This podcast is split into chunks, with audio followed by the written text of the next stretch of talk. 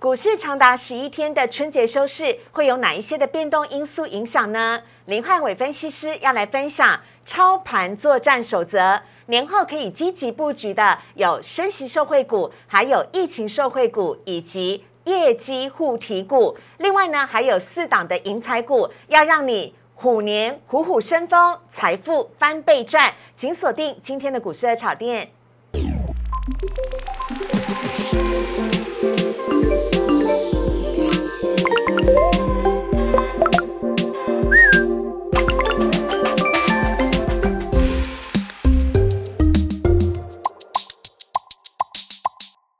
股市的炒店标股在里面，大家好，我是主持人施外。今天在节目当中，我们邀请到的是财经电视台的名嘴，同时呢，也是国内最早开始讲元宇宙、最早开始布局元宇宙的元宇宙王子。我们要来欢迎的是林汉伟分析师老师，你好，施外好，大家好，祝大家虎年行大运，发大财，火力财运滚滚来。老师好棒哦！哎，我们真的很需要你的祝福，因为今天呢，我以为台股会收红的。哎，往年不是都会有说好的风光行情吗？今年怎么不见了呢？今天我觉得其实是非战之罪啦，因为今天的行情，其实你可以看到尾盘是一些大型的全职股杀下来的，是。但是大多数的股票今天其实上涨的加速高达九百多家，快要一千家哦，所以代表大多数人的股票其实今天都是以红盘做收的。所以我觉得以封关行情来讲的话，有这样的一个表现，至少不是像之前的垃圾盘，只有台积电在涨，其他股票都在跌。我觉得今天其实就内容来看的话。是有一点点弱中透强的一个迹象哦，是及格的分数，对不对？对，及格的分数我觉得还不错啦。好，那我们就很期待十一天的连续假期结束之后呢，回来我们再继续请到老师们来帮我们分析股市的部分。那我们先来关心一下今天的台股啊，来看到今天的主题要来告诉大家的是，今天是台股的封关日，结果多空激战。今天呢，台股是最后尾盘的时候才由红翻黑，但中小型股则是力守在盘上。今天呢，贵买指数是收红的。虎年开春十一天回来之后，有没有反攻的机会呢？林汉伟分析师来告诉你。另外呢，汉伟老师也要教你布局四大银财股，希望大家呢虎年口袋都可以赚饱饱。好，来看一下呢，今天台股的部分呢。今天台股呢，呃，面临到了美股呢，今天四大指数依旧是收跌的，因为美国联准会的利率会议，所有投资人都在引颈期盼会有什么样的结论出现。还有俄罗斯呢，跟乌克兰之间的紧张情势也牵动了全世界，所以今天的美股四大指数依旧是收跌的，连带的今天台股呢，在一开盘的时候也呈现了卖压。但幸好呢，今天呢，航运股呢回神了，航运股今天是积极的反弹，只可惜包含了啊半导体股的台积电、联电、力积电、世界先进都跌了，所以今天呢，最终啊台股所期待的封关行情并没有出现，而是小跌了二十六点，跌幅是百分之零点一五，收在了一万七千六百七十四点，成交量呢则是大幅的缩小，来到了两千两百四十一亿。另外看到贵买指数的部分。贵买很强哦，贵买今天是收红的，虽然呢只有小涨的零点零六点，但是涨幅来到百分之零点零三，成交量也是略微缩小，来到了五百三十七亿。可以说呢，贵买是不是出现了止跌止稳的迹象呢？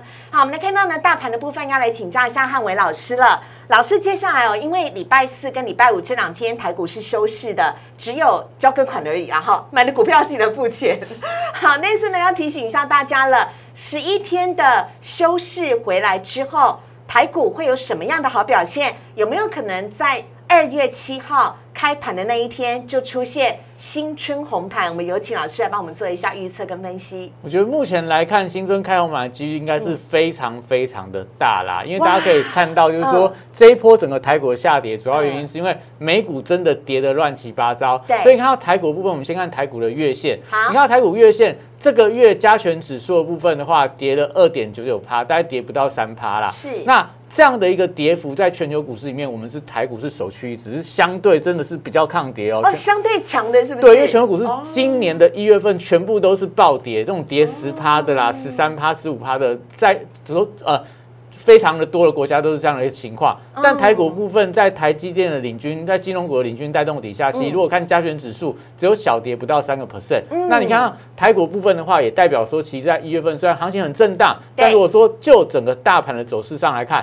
我们还是全球第一强的一个股市。那另外看到跟大家比较息息相关，就是说大家一月份的行情，这次牛年的留影八行情觉得很难做，主要原因就是因为。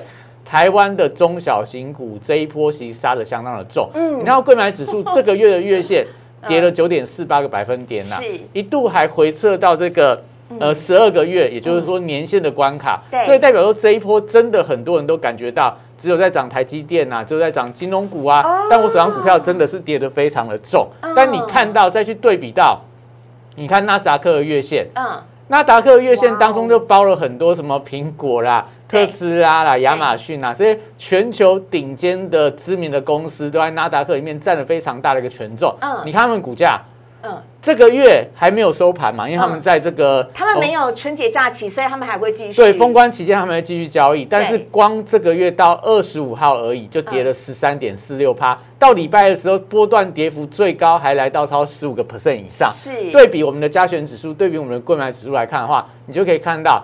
为什么台股这一波这么难做？就是因为老大哥美国股市真的跌得相当的凶啊。但台股部分，我觉得相对来看都还是比较抗跌的。那这样情况也代表说，接下来美股都跌了十三点四六趴。对。那如果说在封关期间美股出现的跌升反弹嘛，一般来讲，跌十五趴的股票，你反弹个五 percent，有没有这样的机会？有，当然有啊。对。那台股如果封关期间看到美股反弹五个 percent，你说台股封关？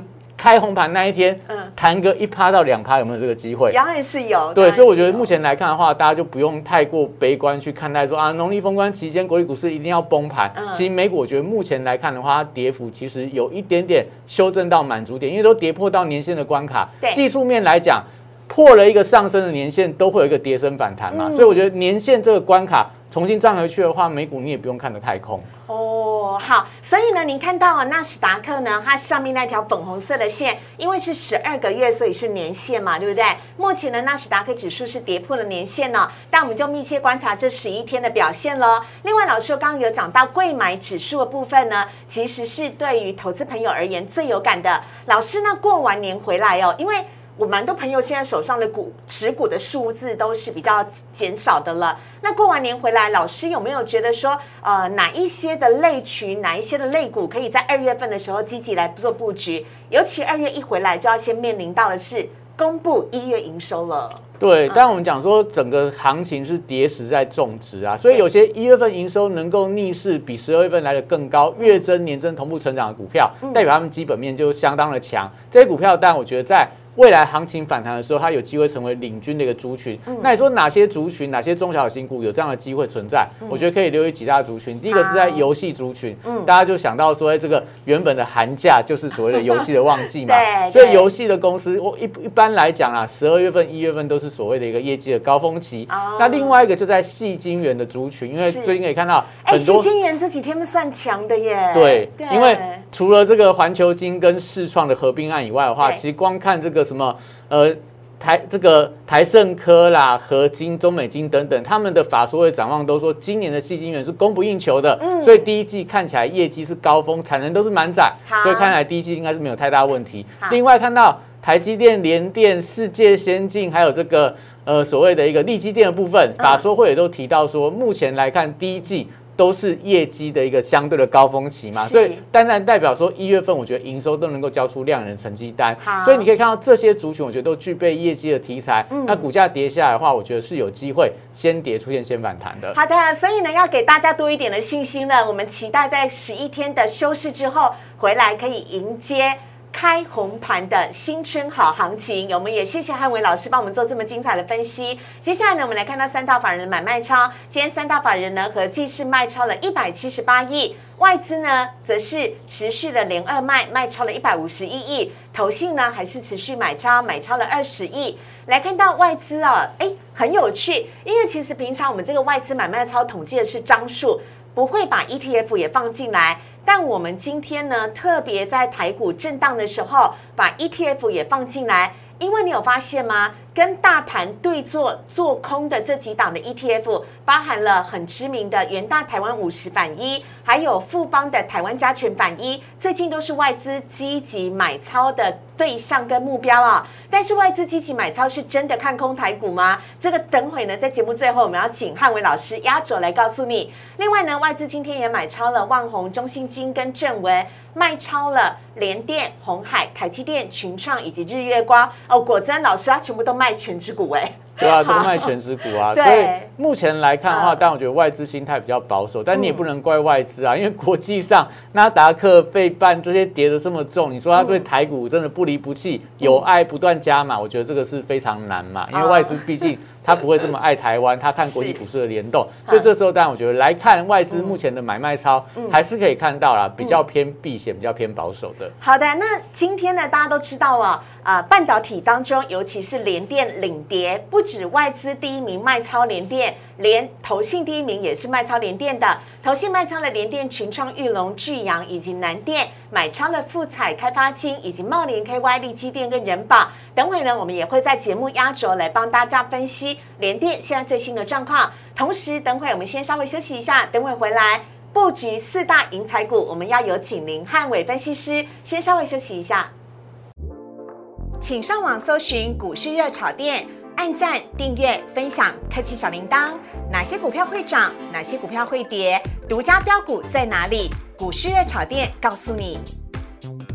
最近的国际股市真的太动荡不安了。除了有美国联储会呢准备要升息，而且呢可能呢会加码升息之外，另外呢还有俄罗斯跟乌克兰之间的战争情势呢，也让大家非常的紧张哦。屏息想说，到底会不会发生什么样的事情呢？来看到呢，全球股市都受到影响了。我们赶快有请林汉伟分析师来帮我们做。全盘的解析，有请汉伟老师。嗯，四位好，大家好。好，我们来看一下今天主题的部分，要来告诉大家的是行家操盘的教战守则，请你一定不要错过。汉伟老师要教你布局四大银财股，有请老师。对，因为毕竟这次过年长达十一天呐，所以大家会非常担心，说国际股市有这么多的一个利空，会不会我在可能一边摸牌的时候，哎，就看到哎美股崩盘了啊？又或者说我可能在半年的时候，哎，一看简讯就发现到，哎，怎么这个国际股市又出现大跌？那我们今天会从。国际股市在这段时间里面会发生哪样的一个利空消息？嗯，一来帮大家解读，给大家一点信心。你过年真的可以安心的报股过年。好，我看消息面的部分可以看到，目前整个国际最担心的就是说联准会要升息啊。你看这些什么话揭开始说什么，今年要升息七码，升级八码，每次的开会每次都要跟你升息。除了这样以外，他还说不够，可能。未来这个所谓缩表的金额会变得更快，是，所以你会发现到最近这种利空消息啊、末日言论开始满天飞。但大家要注意到一个重点，就是说，因为在今天晚上联准会开会之前，他们的法令规定，一个礼拜之内联准会官员不准对外发言。嗯，对，那个刚进行法收会之前的缄默权是，对，是一样的。缄默权啊，就是不能讲话。缄默期，对，缄默期，对对对。所以在代表说这段时间外面怎么样乱放话，他们就只能够默默的吃哑巴。亏，那也代表说今天晚上凌晨的这个联总会利率决策会议，如果这些官员看到外面这种。蜚言蜚语、流言流语传来传去的时候，我觉得他会出来做一些澄清，就说：“哎，你们会不会讲得太夸张了？你干嘛那么的恐慌，鲍尔先生？”对，我觉得他们会安抚他的市场的一个情绪啊。那你说台湾，但现在还是会担心国内的疫情，特别是说我们这一段时间里面，国内的一些呃相关的疫情的消息还是不断传出来。所以有些人在年前选择不报股过年，是因为担心说。春节期间，可能国内疫情会出现比较明显的一个升温，尤其是南北移动，又是长达十九天的假期，所以大家会有一些的担忧。对，所以还是要呼吁大家，就是说出去半年的时候，还是要做好个人的防疫准备啦。是。那当然，国内疫情我觉得也是目前看起来是一个比较大的一个变数，但我们待会跟大家讲，那怎么样去应对国内疫情的一个变化？那再来，另外就是说，最近比较新的议题，这个礼拜你会发现到，大家对这种通膨的担忧、升息的担忧，大家已经慢慢淡化了，但又新来一个。俄罗斯跟乌克兰要打起来，觉得非常的恐慌嘛？是，对。但我会跟大家讲，我们待会跟大家讲这个战事、地缘政治的影响，我认为都是短线上的影响。好，那资金面当然大家会担心说，哎，外资我们刚看到了。在这个买超里面都买这个台湾五十反一呀，这种加权反一避然后都卖都卖。全指股，卖台积电，卖联电。对，而且一月份以来，外资大卖台股金额已经超过千亿以上了，所以这时候大家就会觉得说，哎，他是不是真的很看空台股？可能在年后台股就真的要崩跌下去。对但我们从过去的例子，今天跟你讲，其实你也不用太过于担心。好那各国部分的话，则是我们要从整个技术面来去解读说，到底你现在可能有人选择爆股过人，有人把股票卖掉了，选择是报现金过年。那年后哪些股票有机会回到前波高点？嗯哪些股票可能相对它就是一个弱势的反弹？你就要做一些太呃太弱留强的动作。好我们今天教大家从所谓的两条均线去看你的个股的多空。嗯最后我们会跟大家讲说，哎，接下来哪一些股票有机会去对应到各种利空消息都能够有机会收回的股票，都是我觉得年后你的不败布局一定要必备的一个标股。好，所以呢，呃，包含了金融、防疫跟业绩股，等会我们跟大家来做分享。但我们先看到的是美国的今年的升息哦，是不是大家都吓坏了，都过度反应了？老师，对，因为我们讲说，其实你会发现到，嗯刚看到纳达克指数从高点跌了十五个 percent 以上，看到什么呃尖牙股啦、亚马逊啊、特斯拉都跌了二十个 percent，连续跌二十个 percent。VIX 恐慌指数升幅已经来到百分之百了。对，今年一月份升了一倍以上，嗯也代表市场真的很担心联准会，它可能接下来会有比较大的一个动作。但我们跟大家说的就是说，如果你看美国的值率曲线，嗯这个下面蓝色线是去年年底的值率曲线，那上面红色线是一月二十号上个礼拜它的值率曲线的一个走势，哦。你会发现到蓝色线比红色线，就红色线往上同步往上平移大概零点二五个百分点啊，所以代表说，其实，在债券市场，他们记录说，现阶段嗯。联准会到年底升息的几率，其实目前来看的话，大概反映到是一个 percent 的一个升息的幅度，那就算起来，今年大概是升息四次嗯。那这个跟这个去年年底联准会的利率决策预期上面来看，是一模一样的。差不对啊，对，但是最近的跌势，大家把它当做会升息到两个 percent。哦，所以那也就代表说，这个两个 percent 里面多一趴的一个恐慌性的卖压。如果说未来联储会跟你讲说，不啦，我们要升那么多啦，对，那你不就是失去赚钱的机会吗？对你反而就被这种所谓的利空消息吓到，把你的股票通通砍在阿呆股。那我觉得这就是现阶段大家面临到一个很大的一个恐慌性的问题嘛。那这个问题，今天晚上联准会的鲍尔。可能就会开始澄清说，哎、我们利率的这个所谓的点阵图的预期看起来没有太大改变，我不知道为什么市场要讲成这样子啊。嗯所以我觉得这个都是目前看起来，你最少这一次的这个联准会的利率决策会议上面，你最差最差的情况就是说，它真的很鹰派，是。但是市场已经先跌过了，所以反而就是这种所谓的利空出尽对。会反弹。那假设它是一个比较偏向中性或比较偏向鸽派的话，有没有机会嗯。美股就出现了强烈的反弹？所以今天你可以看到，在我们录影的这段时间，美股的电子盘三大期指哦，是。涨幅都来到一个 percent 以上了。对，老师，我录影之前先稍微看了一下，电子盘都是涨的耶。对，所以也就代表说，其实市场已经开始在反映说啊，今天晚上鲍尔、虽然说他在去年没有当圣诞老人，但是圣诞老人晚来总比不来好嘛，所以有可能这个只要有来就好了。对，有来就好，也许会对市场有一些圣诞礼物嘛。那这个就会反映到我们新春开红盘，如果美股这边包覆反弹的话，那台股这边就是相对比较委屈了。好的。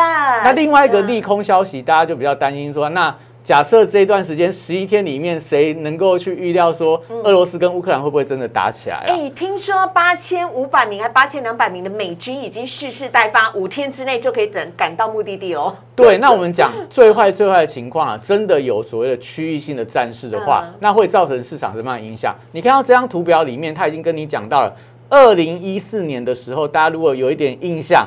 二零一四年，乌克兰跟俄罗斯就已经发生了相关的一个开火跟战事的一个情况人。类还真的是很容易健忘哎，我忘记这件事了。对，你应该忘记了啊。那下面那个图表里面有红色区块，就是说目前它比较亲俄，或者说有些国呃地区已经独立到跟俄罗斯变成呃所谓相对的盟邦的一个关系，哦所以就代表说，目前乌克兰跟俄罗斯的问题，其实从二零一四年就开始已经吵到现在了。是那真正有开火的时候是二零一四年，曾经有在区域之间有一些小规模的军事的冲突。嗯，那二零一四年大家如果有兴趣，反正这几天时间很长嘛，嗯你去看一下二零一四年的台股、国际股市、美股。怎样是跌的吗？打的时候哦哦，那一个月小跌，嗯，一打完到三月底一打完之后嗯，股市开始报复性的一个大涨，真的，所以就代表说，好，你就真的真的在这段时间十一天里面真的有冲突好了嗯，我觉得股市也是短暂的反应哎，就会我们不是。说要发生战争哦，但但 我们不希望啦，不希望最坏。最坏的结果，就算真的发生，也不一定会如你想象的那么的糟糕，甚至崩盘。对。意思是这样子。所以你可以看到礼拜一的时候，美股是反映这样的战事的一个威胁嘛，是。所以美股盘中这个暴跌了四个 percent、五个 percent，嗯道琼跌了一千点 V 型反转。是为什么？因为市场就会认为说，就算真的有所谓的一个风吹草动，嗯但是历史经验跟我们讲，地缘政治的利空都是短线的利空，嗯所以美股反而有人利用那个利空消息的时候逢低去捡便宜股票。哦，所以我觉得这个战事的一个威胁，但你要把它放在心上啊嗯。但是过年我觉得不用太过于去关心这样的一个议题的发展，你反而要关心的是原物料价格的变化，会不会因为真的冲突了，那原物料价格又往上冲，那我觉得这个可能就会造成，哎，过完年之后台股又有一些新的一个变数产生。是那接下来就是说。过年前看到外资卖台股不手软嘛，我们对刚刚看到外资的这个很坏耶，外资啊，没有。啦，买一大堆的反向 ETF 不够，你在期货空单还偷偷布局了三万口以上嗯，那很多人就开始说，哎，外资过去布局三万口的空单，台股后面都是崩跌的。是。那我们去统计这个图表，发现到你可以看到哦，过去单有这样的一个现象嗯。啦，但是外资的空单水位最高的时候，其实往往短线上台股就见到短线上低点，哦。所以比较害怕外资的空单三万口以上是刚起跌的时候，是高档刚开始转弱的时候，它开始加空，而且空单越来越多，那时候崩跌的威力会很高。嗯但台股已经跌了一大段下来了，对所以就代表说，我觉得现阶段外资的台子期空单嗯比较偏向，就是说我们刚刚看到那么多的利空消息，你说它这边。真的要爱台湾、挺台湾，这边期货做多，现货也做多，那我觉得那个外资可能他自己就是过完年之后就没有工作了嘛，他 还是要交代他的老板、交代他的投资人嘛。对啦，我刚刚开玩笑的啦，因为其实外资嘛，投资最重要就是要赚钱，就是哪里有钱钱赚哪往哪里去。好，那这是外资的动向。对嗯，这张图我还可以特别跟大家讲一下，大家所担心就是说，哎，那到底外资在这个农历年前期货空单很多的话，会不会造成年后的一个崩盘？我们看一下这张图表里面，我们靠这个画面的左手边，它有一个绿色柱状体的一个空格，哎，是没印到吗？那空格 是因为那几天它没有交易。哦就刚好是农历封关期间的时候，所以外资在封关期间，它其实空单水位在去年的封关前，它水位来到短波段的一个高点。对那你看到后面下面的红色线是加权指数的走势。对，开红盘之后，当行情往上走之后，外资的空单就开始顺势回补了，一路往上走高之后。也就代表说，它现在空单，它现在卖压嗯，如果国际股市在这段时间完全都没有问题的话对，它所有的现在的空单，嗯未来都变成回补的多单嗯，反而对整个行情有助长的一个效果。所以我觉得筹码面的部分的话，当然大家。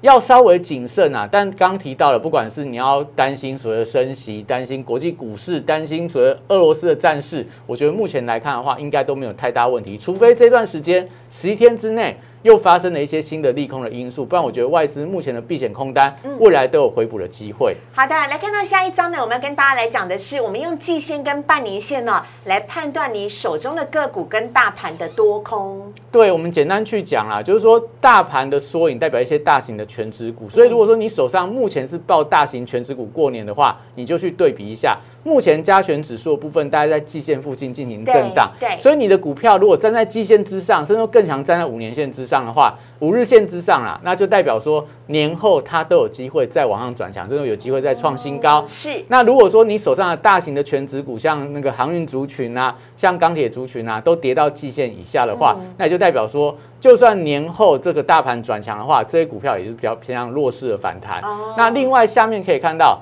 中小型股部分就对比贵买指数，对贵买指数目前已经跌到半年线以下了。对呀、好惨哦。对，所以你手上的中小型股如果跌的比半年线更深的话，嗯就代表它比大部分的中小型股还要更弱。那这些股票，我觉得它可能年后有跌升反弹的机嗯会，但反弹上来上面是那种均线的盖头反压、重重反压对，反弹到压力带，你可能还要适度做一些。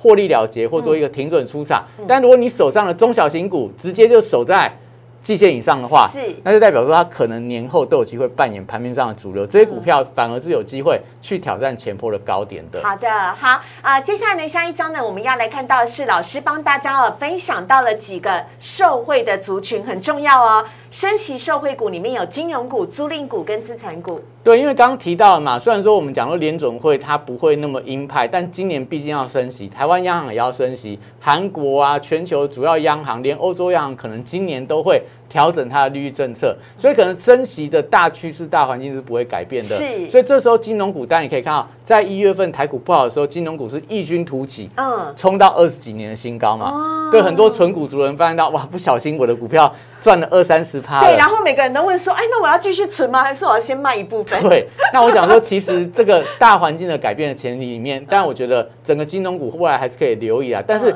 你真的要找到升息受惠、股价比较活泼的族群，我觉得帮大家准备三个方向。第一个金融股你要选哪些？你不要去选寿险股，不要去选关谷的行库。什么？我以为你会给我富邦金、国泰金、兆丰金之类的。对，因为一般来讲升息可能股市债市表现会不好，那寿险股满手的股票、满手的债券，所以可能他们就会有资产减损的一个压力存在。那关谷行库，因为它背负了政政策的一个利率嘛，所以你看你房贷都要找关谷嘛，因为他们通常这个调升利率的空间比较小。那反而你就要去找一些消费金融比较大的一个族群，因为一般来讲，一旦升息的话，最受惠什么？你可能信用贷款会变贵，利息会变多，还有信用卡的缴息的部分，它也会被帮顺势做一个提高的动作。所以这时候你看中信金，它是全台湾发卡的龙头之一。对，玉山金本本本身也是销金非常强的一个一个呃，所谓的民营的公司。对，所以这些我觉得都是有机会，比较有机会啊，真的受惠到。老师，我喜欢你的观点，你讲的真的很好哎。所以其实要留意的是中信金跟玉山金，对，因为他们真的升息的空间会比较大了。那另外就是租赁股的部分，我觉得大家也可以留意到，就租赁就是一般那种车贷啊，车贷跟房贷比较起来，车贷它其实利息调升的空间也比较大。那一般来讲，企业租赁如果说应用到升级环境里面，这些所谓租赁公司同步它会调升它的利率，而且可能央行调一呃零点二五个 percent，这些租赁的部分它可能调到一个 percent 当中利差可以扩得更大，所以就代表他们都是利差扩大的受惠股。那另外就是说，因为在升息的过程里面，通常也会导致说，哎，可能台币相对比较强，是。这时候对资产股来讲的话，我觉得是有机会的。所以看南房啊、中工啊、中工，我觉得可以留意一下，因为中工它的题材是什么？如果你有去新一区的话，就会看到桃竹影园当中，桃竹影园有十几户都是中工所持有的。是啊，我知道那个呃亿万级的豪宅，对，旋转豪宅，真的真的非常酷哦。那它到今年可能农历年，甚至说到今年第一季，可能它首间的豪宅的拍卖价格就会出来，真的会成交。因为听说中公在农历年这段时间请了非常多国外的大客户，听说有这个中东的这种游国的王子来看房子哦。如果成交的话，我觉得这个可能是在农历年后都有机会发酵的一个题材。那再往下来看，可以看到，刚刚提到了嘛，国内你说春节期间疫情，但我们希望就完全不要有疫情的存在。但假设真的年后你发现到疫情开始升温的话，是，我觉得大家可以适度把一些资金转进到一些疫情相关社会族群，因为今年的一月份。台股真的跌得很差的时候，疫情受惠股表现都非常的强。对，所以年后我觉得，如果说真的大家预期说疫情还是会有一些升温的话，这些相关的疫情受惠股，我觉得大家都可以留意。像宅经济的部分，东升、Oh my God、宅配通最近都开始跌下来了，所以反而就是说年后我觉得有相对低档可以做一个承接。防疫用品的部分可以留意到，就是说。在口罩的部分，像敏成健康，它主要的厂是在美国。哦。那美国现在是推广大家戴所谓 N 九五的口罩。有有有。还有人去问陈时中说：“那我们台湾有没有需要人人戴 N 九五？”对，所以。美国这个口罩缺货，N 九五部分缺货缺的很严重。敏成健康它的厂是在美国，所以直接会出货到美国去。我觉得它是有机会受惠的。那南地蛋就是橡胶手套啦，所以全球医疗的需求如果增加的话，南地可能有新一波的反弹攻势。那检测试剂瑞基跟泰博大家都知道说，美国、欧洲对于检测试剂目前下单量都非常的高。我相信他们业绩应该是在今年的一月份、二月份都有机会缴出相当好的一个价台湾的试剂也买的很凶，对，也买的很凶。那再往下来看，就是说，哎，来到这个。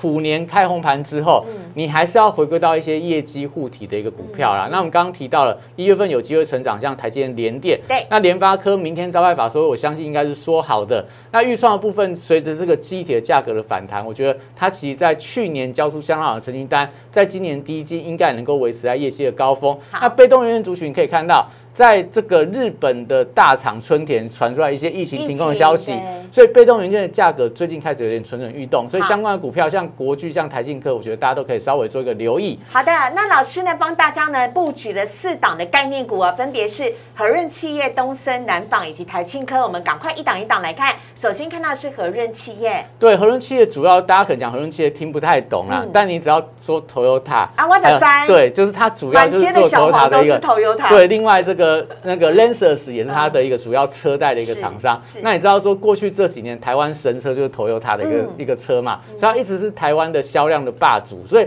今年会发现到台湾的车市其实还是蓬勃的发嗯展。那甚至说过去台湾的房市太贵，很多人存了头期款，发现到。永远都买不起房子，所以他把头期款拿来转来买车子，哦所以我觉得今年的车市其实相对来看是比较乐观的。所以那和润企业部分的话，股价台股表现不好的时候，它反而出现日 K 的连五红，股价缓步的垫高，哎，相对强势、哦，相对强势，就是在反映说，如果说未来真的利差扩大的话，它做车贷的部分利润空间会做一个扩大的一个现象。那下一张股票在这个南纺。那南纺当然你可以看到跟跟和润一样啦，嗯大盘在跌的时候，它日 K 低档是连五红，对代表有人在低档不断在承接它。哦主要在于说南部的房市很热，嗯那南纺有两个科学园区，目前正在积极招标当中，所以代表说它本业的一个、哦这个转投资的获利，我觉得相当的可观啊。那本业部分，大家可以最近可以发现到。国际的原料报价当中，很多在创新高，像对。国际的棉花价格也不知不觉创下历史的新高。所以以南纺现在股价位阶，没有反映到国际棉花的一个价格涨价，嗯。也没有反映到土地资产的一个增长，嗯。所以我觉得这个在年后应该都是进可攻退可守非常好的一个标的。好，那下一档看到东升的部分，但最近呃台湾的相关的电商的股票，因为富邦美的关系，都跌得相当的重对对。但你看到它股价现在的位置已经回到波段的起涨点嘛。是那东升这档股票，我给大家一个简单的操作原则，它叫做有价有有量就有价，没量就没有价。所以当它量滚的时候会走得很快，当量缩的时候就开始出现下跌好。所以来到年后，如果开始滚量嗯，重新站回到季线之上的话，我觉得其实都还有一个短波段的一个涨势可以期待哦。它也受到疫情的一个受惠的一个族群。好，那最后一档看到在这个台庆科的部分，嗯最近但整个电子股走势比较弱啦。那台信科其实去年挂牌的新股，所以它筹码相对是比较干净一点的。它在整个被动元件族群当中，它的获利是可以排到前三名。嗯股价你看对比这个华新科，对比国巨，它才一百二十块左右。是所以我觉得其实就本益比的角度来看的话，它还是相当稳健。那今年它主要题材是在于说，因为车用。跟网通，我觉得它的需求今年可有机会再创业绩的高峰，所以股价我觉得来到相对低档区是可以做一个适度承接的动作的。好的，所以呢，这一些的相关的呃布局股啊，包含可润企业、东森、南纺跟台青哥，跟大家一起来做分享。我们今天在节目当中也非常的谢谢老师，非常谢谢林汉伟分析师，谢谢。好，接下来来看到网友提问的部分。首先呢，先来看到第一题哦，外资降频联电真的有这么差吗？跳水跳那么多，老师，今天联电到底发生了什么事情？有人说呢，是因为它的毛利率会不如预期；有人又说呢，都是因为他们在开法说会的时候说了那一句话，就是二零二三年的时候，金元呢将会是供过于求。老师你怎么看呢？对，当然我觉得主要下跌的原因还在这个供过于求的消息啊，因为它是展望二零二三年，看起来成熟制成就是会出现比较明显跌价的一个情况嘛，所以整个市场反应就相对比较激烈一点。嗯今天就是外资降频，外资大卖嗯，但有趣的一点是在说，外资今天卖超联电超过十万张，是但联电股价有没有跌停？没有、没欸有哎、而且它是低档爆大量，反而拉了一根红 K 棒。那你想想看，低档外资在卖，谁在接？投信也卖，外资也卖，谁在接？谁在接？一般来讲，不会有散户在封关前去大接你说联电的股票哦，你？说那只看不见的黑手吗可？能看不见黑手，可能公司派认为股价委屈了，所以在这边开始进场去承接股票，哦所以不敢外资降平，或者说外资怎么样看，我们就把今天的低点当做它短线上的支撑点。好只要这个低点不破的话，以联电这种大型股，我觉得它嗯是有机会回补这个所谓的空方缺口的啦。好的那当然有机会呈现反弹的格局。好，下一题呢，我们看到的是航运呢，今天又反弹了，相对偏弱破百的阳明，应该要怎么看呢？来看到阳明，阳明是航运货柜三雄当中唯一股价破百的老师。对它股股价从三位数跌到两位数啦，啊那真的这个波段真的跌的是比较重一点，因为嗯航运股原本大家预期说，哎，今年看起来获利还蛮稳定的高值率的题材，嗯但最近一月份我觉得航运股是最。委屈的啦，因为动荡很动荡，超级就是动荡，一下涨一下跌，一下涨一下跌。它几乎都是在跌，而且电子股有利空，当天航运跌最凶；嗯电子股没有利空，航运还是跌最凶。所以我觉得就有点太委屈了啦。那嗯当然，阳明有人会说是因为他过去这个。呃，三年前私募啊，一些增资的股票到今年解禁了，所以哦筹码看起来是比较凌乱，所以股价走势比较弱一点是。但我会跟大家讲，毕竟它都已经跌了一个月了，到对这边这个位阶点上来看的话，我觉得随时都会酝酿它的跌升反弹，而且二月开红盘回来之后，大家想看看三月份就即将要召开董事会，即将要公布所谓的今年的配股配息政策。那阳明追随长隆脚步，就是说。长隆是十个月，阳明三十个月。嗯那对股东来讲，我相信他不会太吝啬啦。所以，直率护体的题材，我觉得这边先不用杀低，但是股价反弹到压力区的话，可能就稍微留意一下那个卖点会慢慢浮现出来。好的，最后一题呢，我们来看到是台股震荡啊，外资反而大幅的买超元大，台湾五十反一，而且散户也跟进喽，让成交量都暴增。到底老师怎么看呢？我觉得外资买这种所谓的反向 ETF，它大部分是为了避险，不是真的要赚价差。真要赚价差，其实它股票卖掉是最快，或者说期货放空是最快的。所以外资买这种反向 ETF，一部分就为了要避他手上的股票险，一部分是为了要消化它这个可能台币它汇进来之后一定要买股票这样的一个规定。所以你不要看到外资在大买就跟着去追买，通常来讲都不会有太好的一个下场啊。而且反向 ETF 它的特性就是说，它要连续性的大跌，这个 ETF 才会涨得快嗯。如果一天涨一天跌，你会发现到这个 ETF 根本就不会动。哦所以如果是散户的人，我觉得不需要你第一个不用避险，第二个你干嘛去跟外资做这样的一个事情是？我们其实还是有很多的标的可以做选择的。好的，以上呢是我们今天的节目当中跟大家分享的内容哦。今天节目真的超精彩，不止讲到了联电，还讲到了航运股，更讲到了台湾五十反一了。希望呢都可以提供给大家呢更多有用的资讯了。一样，老师，我们最后呢也是在跟大家拜个新年喽。好，那我们这边再祝一下大家，今年的虎年档档股票涨停板波段获利翻倍以上，祝大家今年都能够赚大钱。好的，而且老师呢承诺我说，如果过年的时候呢，大家追剧追累了，或者是呢打麻将打到手酸了的时候，哎，想说看一下我的股票美股怎么样，要问问题的话呢，都可以加入荧幕上面汉伟老师的 Light 跟 Telegram 呢。老师呢在过年期间呢，如果你有任何的问题想要跟他交流的话呢，也非常欢迎大家赶快加入，跟老师呢来做更多的互动。同时，如果你喜欢股市的炒店的话，周一到周五的晚上九点半，我们都在 YouTube 首播，也请帮我们订阅、按赞、分享以及开启小铃铛喽。我们今天在节目当中非常的感谢大家，谢谢，新年快乐，拜拜，新年快乐，拜拜。